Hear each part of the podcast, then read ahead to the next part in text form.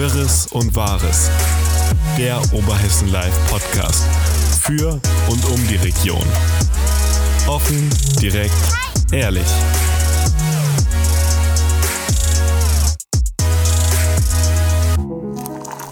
Hallo, liebe Zuhörerinnen und Zuhörer hier beim OL-Podcast Wirres und Wahres. Ich bin nicht Luisa, sondern Alina, aber bei mir sitzt wieder der Thorsten. Hi. Hi zusammen. Hi Alina. Schön, dass du mal wieder da bist. Genau, die Luisa macht heute mal Überstunden frei vom Wahlsonntag, wo wir ja bis, ich glaube, wir saßen bis halb zwei in der Redaktion nachts. Ja, das war wirklich ein langer Tag. Das war schon ordentlich. Ja, war aber auch wirklich spannend. Eine der spannendsten Bundestagswahlen der vergangenen Jahre, wie ich finde. Ja, das stimmt. Und doch dann irgendwie nicht, nicht ganz so überraschend, aber mit dennoch mit Überraschungen. Auf jeden Fall. Also ich meine, klar, es, der Bundestrend hatte sich ja abgezeichnet und der hat natürlich auch hier im Vogelsberg ja Einzug erhalten, aber am Ende des Tages war ja das Ergebnis der SPD, glaube ich ja auch, ist heute eine Pressemitteilung gekommen ne, von, der, von der SPD. Ja, ja, Ja, tatsächlich noch besser als der Bundesdurchschnitt oder der Landesdurchschnitt. ja. Von daher ein, ein Sieg auf der ganzen Linie für die SPD. Und ich denke, die größte Überraschung war tatsächlich, dass der amtierende Kanzleramtsminister ähm, sein Direktmandat verloren hat gegen einen Newcomer. ja. Das war schon überraschend, würde ich sagen. Ja, das stimmt. Also, das war wirklich eine Überraschung. Aber, ähm, ja, ich weiß nicht, was ich sagen soll.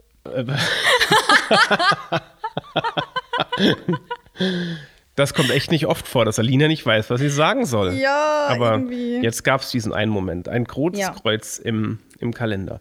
Nein, aber der Wahltag war schon ein verrückter Tag. Wir hatten ja nicht nur eine Wahl. Ne? Nein, wir hatten nicht nur eine Wahl, wir hatten auch noch die Bürgermeisterwahl in Gemünden. Und Genau. auch da war es ja, ich weiß nicht, ob es überraschend war, aber ich denke, die Höhe, die Deutlichkeit war sehr Ja. überraschend. Ja, ich glaube, was waren es? 75 Prozent hatte er, glaube ich, gemacht, der Daniel Müller von der Bürgergemeinschaft Gemünden. Und ähm, der Kaminski kam auf ja, knapp 20 Prozent und äh, dann hatten wir noch den Olaf Pior, der knapp 5 Prozent der Stimmen bekommen Ja. hat. Und ich war ja an dem Wahlabend unser Außenreporter, weil ihr beide ja, Ja. äh, sozusagen mit dem Ticker beschäftigt gewesen seid. Und ich war ja da und habe mit allen dreien gesprochen.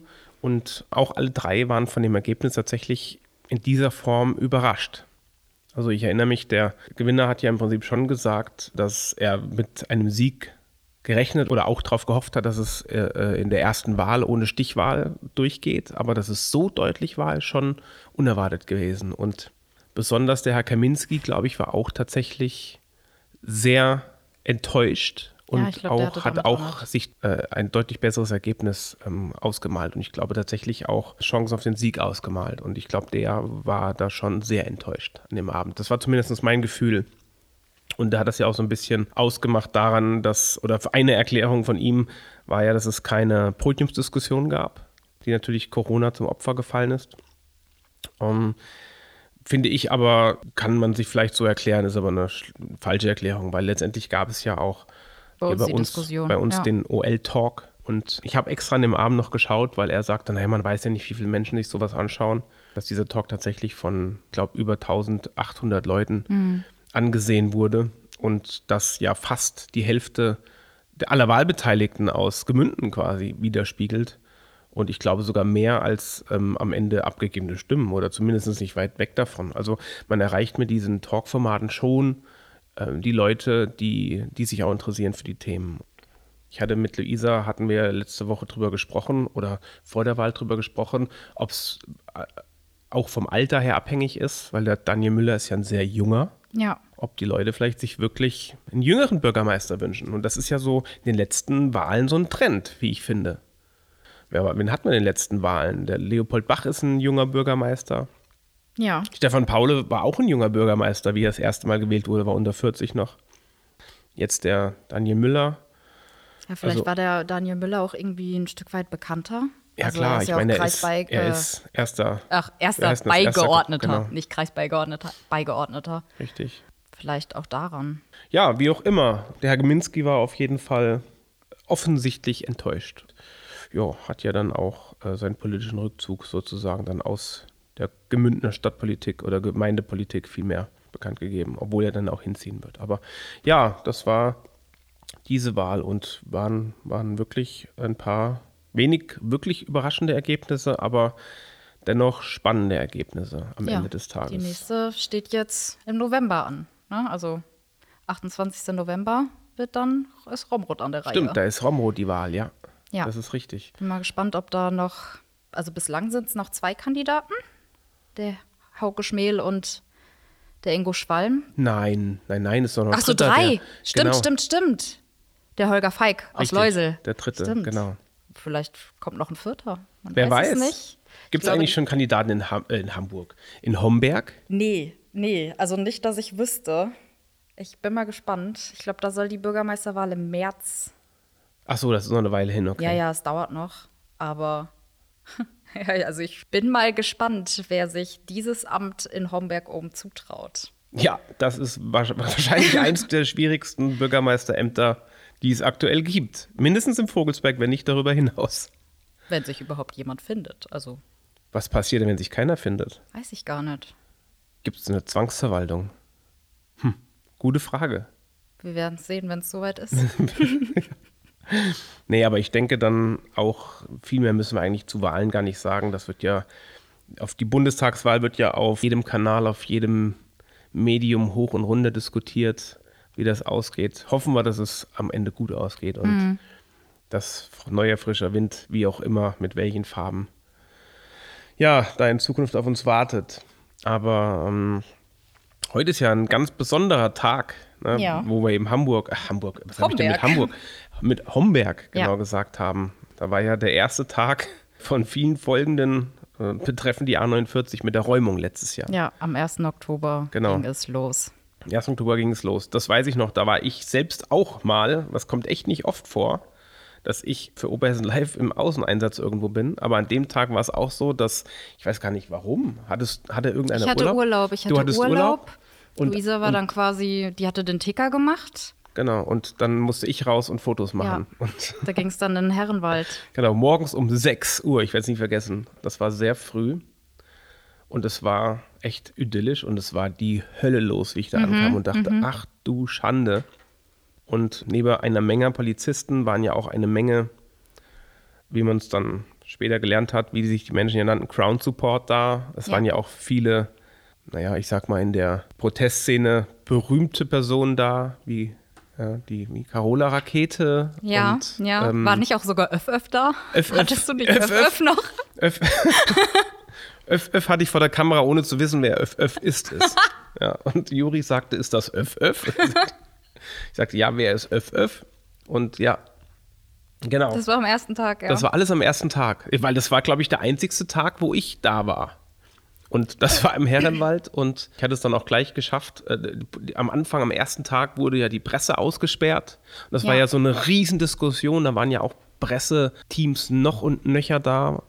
Und man wurde ausgesperrt und irgendwie sind wir dann doch in den Wald reingekommen und wurden dann eingekesselt und es war schon sehr aufregend. Ja, wir haben uns auch, ich weiß noch, wie wir uns in der Redaktion darauf vorbereitet haben, wo wir dann noch die Karte erstellt haben, damit wir genau wissen, wo wir hin müssen, wo welches Camp ist, äh, welche Stelle wir am besten anfahren, wenn da geräumt ist, also wenn da geräumt wird. Und da weiß ich noch, da sind, man wusste ja erst eine Zeit lang nicht, wann es überhaupt genau losgeht. Ne? Es wurde ja immer schon öfter mal Alarm geschlagen.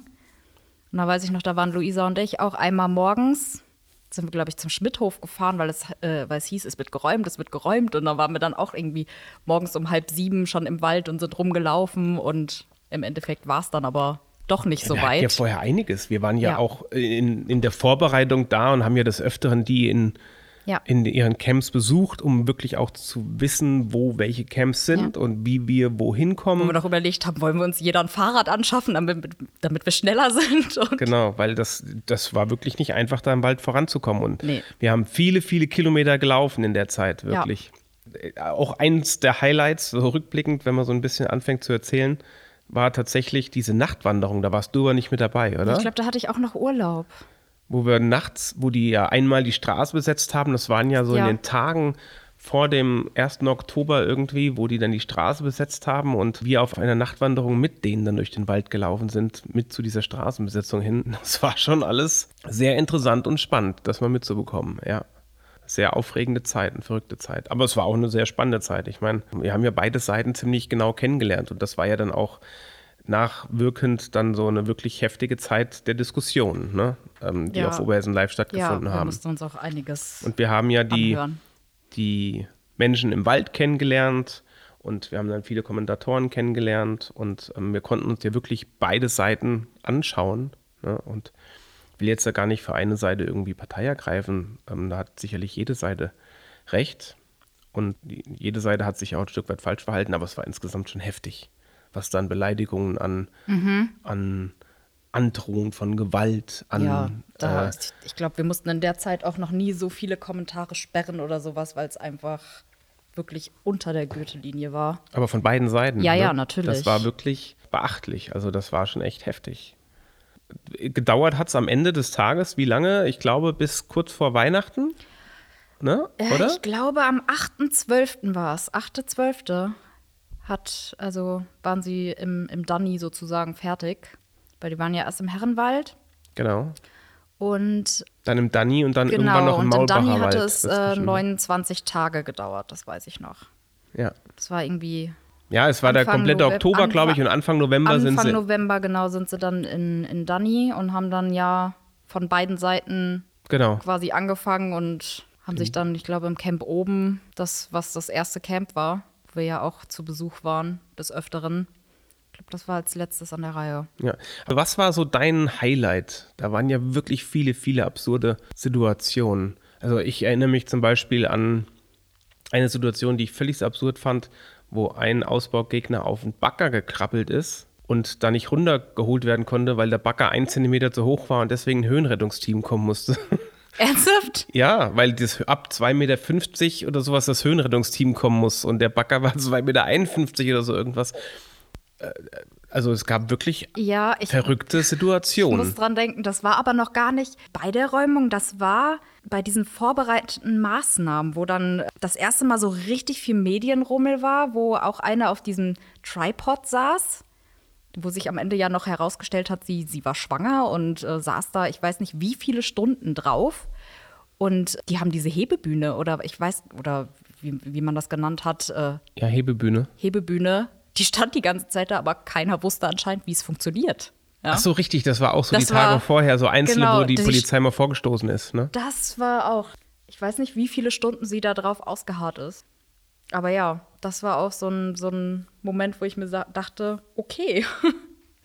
aber, aber kaum zu glauben, dass das jetzt schon ein Jahr her ist, gell? Ja, Also und es begleitet uns noch immer. Ja, Also ich meine, irgendwas in diese Richtung ist im vergangenen Jahr immer passiert. Ich meine, da war natürlich Ja, die, ja. die Räumung ähm, dann im, bis, bis in den Dezember rein. Aber wirklich aufgehört hat es ja nie. Ich meine, Nee. ich glaube, die ganze Zeit waren ja auch noch, ist ja, ist ja bis heute noch eine Besetzung da. Da warst du ja jetzt erst kürzlich. ja, ja. Da also da mal- ist dann auch immer noch so, so kleinen- 20 und 20 Leute. Also die Mahnwache besteht auch noch. Und dann dieses riesige, das weiß ich noch, wie ich das das erste Mal, wie wir nachts auch in den Danny gefahren sind, wo dann dieses riesige Polizeicamp war. Und das Dieses war eigen- Logistikzentrum. Ja, dieses Logistikzentrum. Und das war ja wie, das war ja, keine Ahnung, wie in so einem Film da aus der, aus, aus Mad Max oder so irgendwas mit, mit, mit Schiffscontainern gebaut, mit Stacheldraht, mit NATO-Zaun, richtig Mhm. Ja. bewacht. Das war wirklich wie, so stelle ich mir irgendwie so ein so ein Nachkriegsgebiet irgendwie vor, wo, wo man sich dann Einzelne so absichern. Und man kam in der Nacht dahin gefahren und es war so taghell, weil das alles so ausgeleuchtet war. Ja. Irre. Also das war wirklich echt Wahnsinn. Das war wirklich Wahnsinn. Während der Besetzung waren ja auch diese Brückenabseilung-Aktionen. Oh, das, das weiß ich noch. Das war nämlich dann auch am 1.10. Da bin ich mit ähm, Mario nach Gießen gefahren und er meinte dann so, was ist denn da hinten los? Und dann habe ich nur in den Rückspiegel geguckt und habe gesehen, wie sie sich gerade in Alsfeld runtergeseilt haben. Und da hatte ich dann noch in die Gruppe geschrieben, hier seien sich Leute runter. Was ist denn bitte hier los? Weil ich das in dem Moment so schnell überhaupt nicht wahrgenommen habe. Ja, und da war das hier an der Pfefferhöhe die erste Abseilaktion. Pünktlich zum 1. Oktober war es, glaube Also ich glaube, es war Ja gut, wenn du, bist du im Urlaub äh, äh, nach, Ja. nach Gießen gefahren und hast es gesehen. Ja. Und das war ja wirklich auch eine Geschichte, wo sich ja wirklich dann die Geister dran.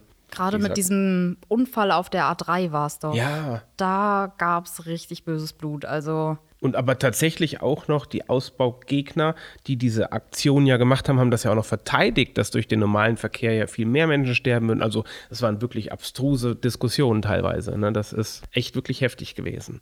Und dass es manchmal gefährlich wurde. Gott sei Dank hat es ja dann im Danny anders als im Hambacher Forst kein Menschenleben gekostet. ja, Aber ähm, letztendlich gab es ja trotzdem gefährliche Situation. gefährliche Situationen, die am Ende ja dann auch vor Gericht geendet sind. Und, und am Ende, wo ja auch eine Aktivistin unbekannterweise Genau, die, die verurteilt Ella, wurde. Ne? Die Ella, ja, die Ist das eigentlich rechtskräftig mittlerweile? Nee, Weißt du noch das? nicht. Noch nicht? noch nicht. Also ich meine sogar gehört zu haben, dass Anfang Dezember oder sowas geht, glaube ich, die Berufung, Berufung oder Revision, Berufung, Berufung Berufung los in Gießen. Okay. Also Da- sie sitzt da- immer noch in, in Haft. Also sie ist jetzt nicht auf freiem Fuß, wegen, natürlich auch wegen Fluchtgefahr und Ja klar, sie ist. man weiß ja, ihr, also man kennt hier ihre Identität immer noch nicht. Ne? Wie viel, was, was war eigentlich das Urteil? Weißt du das noch? Ah, Zwei Jahre und drei Monate. Und es ich, war- oder zwei Jahre und sechs Monate. Und, sie, und es war, weil genau. sie Polizisten in der Höhe diesem Hochrettungsteam ins oder getreten hatte gestre- oder versucht hatte, sie soll, ab zum ja. Abstürzen zu bringen. Ne? Getreten haben soll, ja. Ja.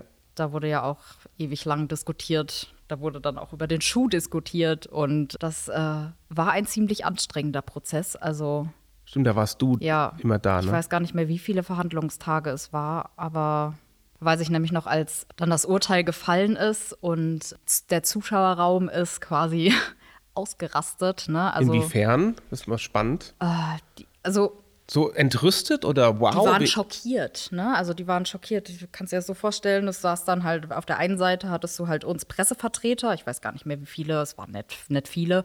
Und dann hattest du halt ähm, im Zuschauerraum noch, ich glaube, sechs Plätze, wo dann, ja, sag ich mal, ihre Unterstützer saßen. Ne? Also die haben sich dann immer zwischendurch abgewechselt, weil vor, ähm, vor dem Amtsgericht wurde ja auch demonstriert. Und dann fiel das Urteil und da haben sie dann auf einmal angefangen loszubrüllen und dadurch, dass der Dolmetscher, also der, da war ja die ganze Zeit ein Dolmetscher, ein Übersetzer dabei und der musste das dann der Ella ähm, übersetzen.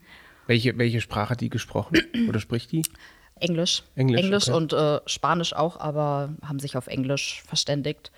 Und ähm, dann war das so ein bisschen zeitversetzt. Also der Herr Dr. Süß hat gesprochen und hatte schon das Urteil, aber sie hat es dann erst später, weil es halt übersetzt werden musste. Und da sie war auch schockiert und äh, musste dann auch mehrmals ermahnt werden. Also dann, dann kam auch die Polizei rein und ähm, hat dann die Zuschauer also teilweise rausgebracht, weil die einfach nicht ruhig geblieben sind, sodass äh, der Herr Dr. Süß sein Urteil begründen konnte.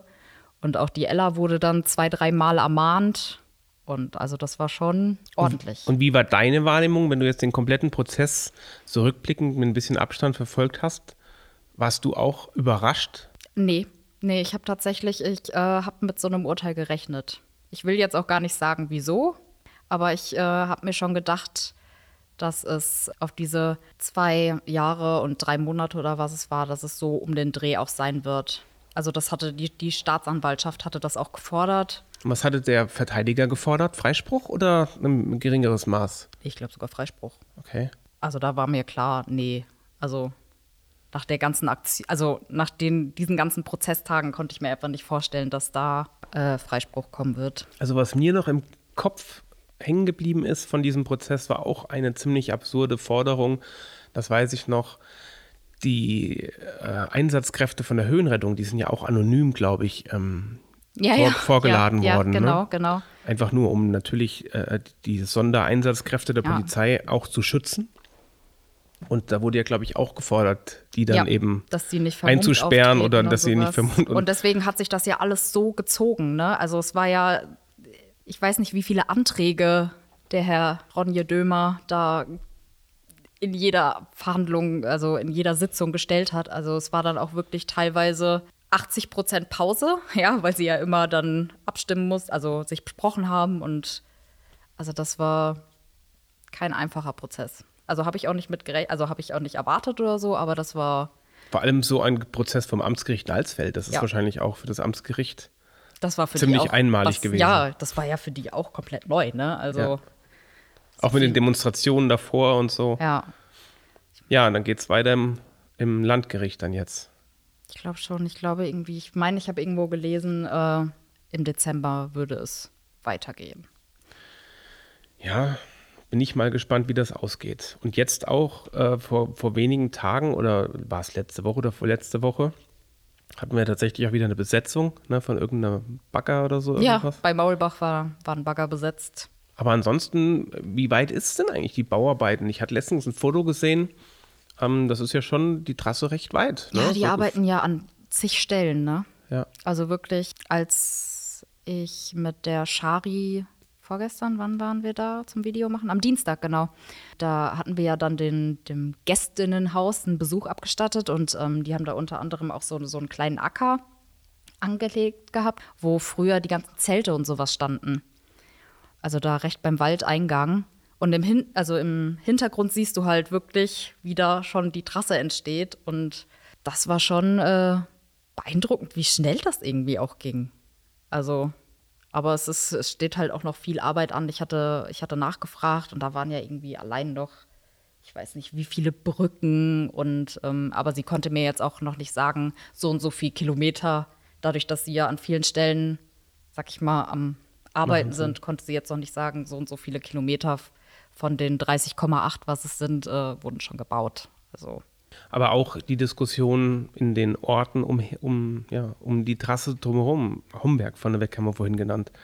Auch da ist es ja richtig eskaliert ne, mit Lärmschutzwänden und Diskussionen, wer gegen was wie vorgehen müsse. Und das ist schon Wahnsinn, wie so ein Projekt so eine Region nachhaltig spaltet. Das ist ja, wirklich krass. wie sieht es denn zeitlich aus, Thorsten? Ja, äh, Haben wir noch kurz? Oder? Ganz kurz haben wir auf jeden Fall noch, aber ja, das Thema wird uns bestimmt noch eine Weile begleiten, denke ja, ich. auf jeden Und Fall.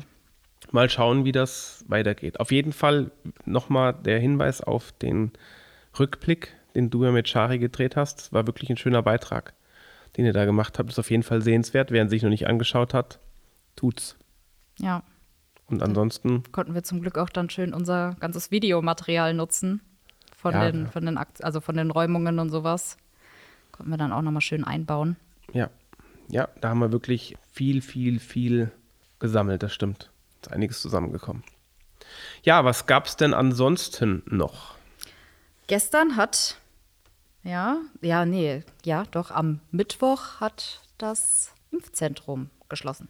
Stimmt, Ende September, richtig, das war. Genau. Um 13.52 Uhr wurde die letzte Spritze gesetzt. Und wissen wir, wie viele insgesamt gesetzt wurden? Weiß man das? Ja, ähm, ich habe extra nachgefragt. Es waren 80.714 Impfdosen. Also Ja, jetzt das fürs Impfzentrum. Eine ganz ordentliche Zahl. Ja. Also 40.000 Menschen sozusagen komplett geimpft. Ja, im Vogelsbergkreis sind jetzt 62,33 Prozent durchgeimpft. Wir haben 100.000 Einwohner, das heißt ungefähr 40 Prozent wurden im Impfzentrum geimpft. 233 Tage hatte es auch geöffnet übrigens. Am 9. Februar hat es aufgemacht. Ja, ist schon Wahnsinn, wie die Zeit vergeht. Ja, und jetzt steht der nächste Herbst bevor. Mal gucken, wie der ausgeht. Ja. Aber ja. ich bin ganz guter Dinge. Was denkst du so? Jetzt gehen die Zahlen ja wieder runter. Ich hoffe, es bleibt so. Ich hoffe, also ich hoffe, dass es nicht wieder nach oben geht. Aber ich äh, will einfach mal optimistisch in die Zukunft blicken. Ja, ich denke schon, dass es bestimmt nochmal nach oben gehen wird, keine Frage. Nach den aber- Herbstferien und sowas. Ja, aber man fühlt sich zumindest bis auf die Maske teilweise wieder normal. Ich war die Woche auf einer Messe in Barcelona. Ja, und da bei der, also man hat nicht wirklich was gemerkt, außer dass man natürlich im Flugzeug Maske Wie war das? tragen Also, musste. ähm, wie war das so in Barcelona? Musstest du da auch überall Maske tragen? in, auf der Messe komplett, ja. ja. Aber ähm, ansonsten im Außenbereich und sowas eigentlich nicht. Ich muss aber sagen, tatsächlich in Barcelona wurden wir getestet. Also nicht getestet, sondern äh, überprüft auf Impfen und so weiter. Und das hat wirklich gut funktioniert mit diesen ganzen EU-Impfzertifikaten und so. Bei der Rückreise in Deutschland aber gar nicht. Nee? Also da, nö, hat überhaupt kein Mensch gefragt. Also das hat mich sehr irritiert, muss ich sagen. Wir sind einfach im Flugzeug ausgestiegen und Hallo, wir sind wieder da und das war's. Genau. Also das hat mich tatsächlich ein bisschen irritiert, muss ich sagen. Gerade wenn wir immer davon reden, Reiserückkehr. Gut, jetzt ist natürlich Barcelona äh, kein Hochrisikogebiet. Ich weiß nicht, wie das mit Flugzeugen ist, vielleicht die aus Hochrisikogebieten kommen oder sowas, ob da was anderes stattfindet, aber da hat einfach keiner geschaut, gar nichts. Ich musste keinen Impfausweis, kein Impfzertifikat, nichts vorzeigen. Von daher, keine Ahnung. Es war natürlich aber auch beim Flug hinterlegt. Von daher, vielleicht ja. funktioniert das auch alles vollautomatisch. Das Was mich tatsächlich überrascht hat, ist, wenn man in Deutschland ankommt, kriegt man tatsächlich als Bürger einfach eine SMS geschickt, so wie man normalerweise mit den Tarifen geschickt bekommt, auch eben mit den Impfbedingungen. Mhm. Ich dachte bis dato immer, dass in Deutschland sowas gar nicht geht, weil das waren ja die Diskussionen auch zum Beispiel bei dem Hochwasser, dass eben die Menschen gar nicht gewarnt werden können. Mhm. Ganz offensichtlich geht es doch in Deutschland. Ähm, dass einfach jeder, der ankommt in Deutschland, so eine SMS bekommt. Also da bin ich echt mal gespannt, wie, wie wir das im Herbst jetzt im Griff behalten werden. Ja.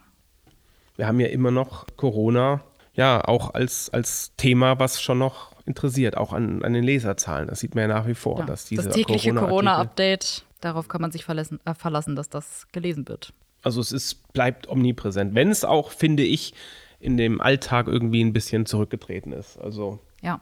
es wird erträglich privat, finde ich. Wenn die, wenn die Maske dann halt. Da bin ich mal gespannt, wie wir uns da verhalten werden als Deutschland. Ich denke, das wird jetzt nach der Wahl dann. Ja, gut, ist jetzt die Frage, ob das auf die neue Regierung noch ankommt, ob da die alte Regierung mhm. noch was ändert. Aber andere Länder haben ja schon alles abgeschafft, ne? Wie ist das bei dir, wenn jetzt die Maskenpflicht irgendwann entfällt? Würdest du die Maske weiterhin noch tragen oder? Also ich glaube, ich würde immer eine dabei haben, ja. Ja. ja. Und ich glaube, wenn ich in, wenn man so richtig enge Situation, Paradebeispiel Aufzug. Ja, oh, ja. Ja, da würde ich, ja. glaube ich, schon eine aufziehen. Man hat sich ja dran gewöhnt und es ist ja auch völlig in Ordnung. Was ich wirklich schwierig finde, ist, da habe ich mich nicht dran gewöhnt. Gott sei Dank müssen wir oder haben wir es ja hier in der Arbeit, äh, dass wir die Abstände so einhalten können, dass wir nicht den ganzen Tag Maske aufhaben oder auch ja. nie hatten. Ja. Aber wie ich jetzt auf der Messe acht Stunden am Tag die Maske auf hatte, ja, das, das war so anstrengend. Das ist super anstrengend. Das, also wirklich meinen höchsten Respekt an Krankenpfleger, Krankenschwestern, sowieso Ärzte, all die das den ganzen Tag anhaben, ja, aber auch die ganzen die das im Einzelhandel, Gastro und sowas, ne, genau. ja, die wirklich Wahnsinn. Also das hat mich richtig mitgenommen. Ich habe regelrecht teilweise nach Luft geschnappt oder auch an den Ohren richtig wehgetan nach acht Stunden. Das hat also das war nicht schön. Ja. Ich weiß auch, als ich das erste Mal Maske getragen habe, ich weiß gar nicht, da fing das gerade an, da hatten wir dies, das äh, mit dem mit den Kochen für die Helden. Heißt es noch? Ja. Da hatten wir ja noch die, die Stoffmasken, also diese selbstgenähten. Ja. Und da, selbst danach, ich, ich glaube, ich hatte sie fünf Minuten auf und ich kam schon überhaupt nicht klar mit, weil ich nicht wusste, wie ich atmen soll, damit meine Brille nicht beschlägt. Ja. Und also so, man hat sich irgendwann dann dran gewöhnt. Das war dann auch so, okay, dann hat man sie drei Stunden getragen, war schon, war schon schwierig, aber man hat sich gewöhnt, aber acht Stunden oder länger. Und was, was ich auch extrem schwierig finde, das ist mir auch auf der Messe aufgefallen, oder generell, sich mit Menschen zu unterhalten mit Maske auf, ist irgendwie sehr anstrengend, weil man natürlich mhm. insgesamt wird die Sprache ja undeutlicher und leiser und so gedämpft und wenn du dann noch mehrere Leute hast, die du nicht kennst und dann fragst dich in dem Moment, wer redet jetzt hier eigentlich? Ja, das kommt auch noch dazu, genau. Und also es ist wirklich richtig anstrengend, Unterhaltungen zu folgen. Das ist mir aufgefallen auf der Messe extrem. Aber ansonsten war die Messe auch, ich habe viele von den Ausstellern auch befragt oder einfach mal gefragt, und wie seid ihr so zufrieden mit dem Suchen? Die waren alle sehr überrascht davon, wie viel in Anführungszeichen tatsächlich doch wieder los war. Und hm wie sich das dann doch scheinbar wieder relativ schnell berappelt. War das eine große Messe? Also hm, ja, das war eine, so eine Fachmesse oder? in Richtung so Vergnügung und Virtual Reality und, und so Geschichten hm. waren da. Und ja, da waren wir wegen hier Lasertech und Escape Rooms und ja. sowas in die Richtung. Aber ähm, war nur so grundsätzlich, das heißt, war jetzt keine Riesenmesse wie die IAA, wo sich okay. Besucher Ströme durchmessen, mhm. äh, äh pressen, sondern eher so Fachpublikum. Aber trotzdem eben eine internationale Messe, wo viele Leute hingereist sind und trotzdem wieder mal vor Ort da waren und einfach das persönliche Gespräch zu suchen. Ja, mal schauen. Ist auf jeden Fall. konntest du vielleicht mal zwei Tage Sonne tanken. In der Messehalle nicht, hat die Sonne nicht so nee, aber geschienen. draußen dann. draußen hat ja, sie geschienen, ja, ja okay. es war schön warm, ja. Aber wie gesagt, wir waren ja in der Halle. Aber es war grundsätzlich immer wieder ganz schön, mal ja, eine andere Tapete zu sehen. Glaube ich. Ja. So, ich glaube, wir haben auch langsam genug gequatscht, oder? Ja. So langsam können wir dem Ende entgegenkommen. Okay, dann würde ich uns beide jetzt einfach mal verabschieden. Bis Ja. zum nächsten Mal. Danke fürs Zuhören. Bis zum nächsten Mal. Podcast Wirres und Wahres. Ja, tschüss. Tschüssi.